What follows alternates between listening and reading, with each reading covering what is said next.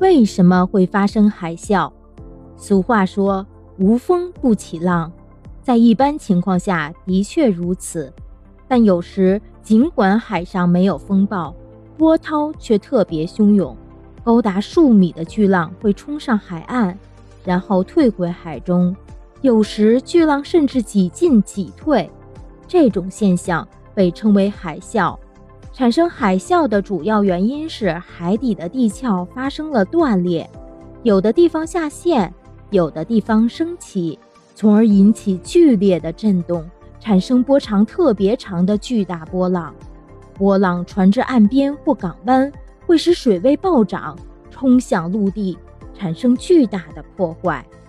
一九二三年九月一日，发生了著名的日本大地震。横滨当时受到了海浪的冲击，几百所房屋被带到海里。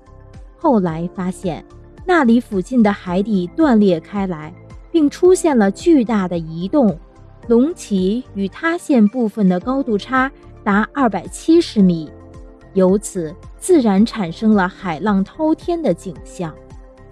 在二零一一年三月十一日，在西太平洋国际海域。发生了里氏九点零级地震，震源深度约十公里。日本再次发生了十米高的海啸。根据后续研究表明，那次海啸最高已经达二十三米的高度。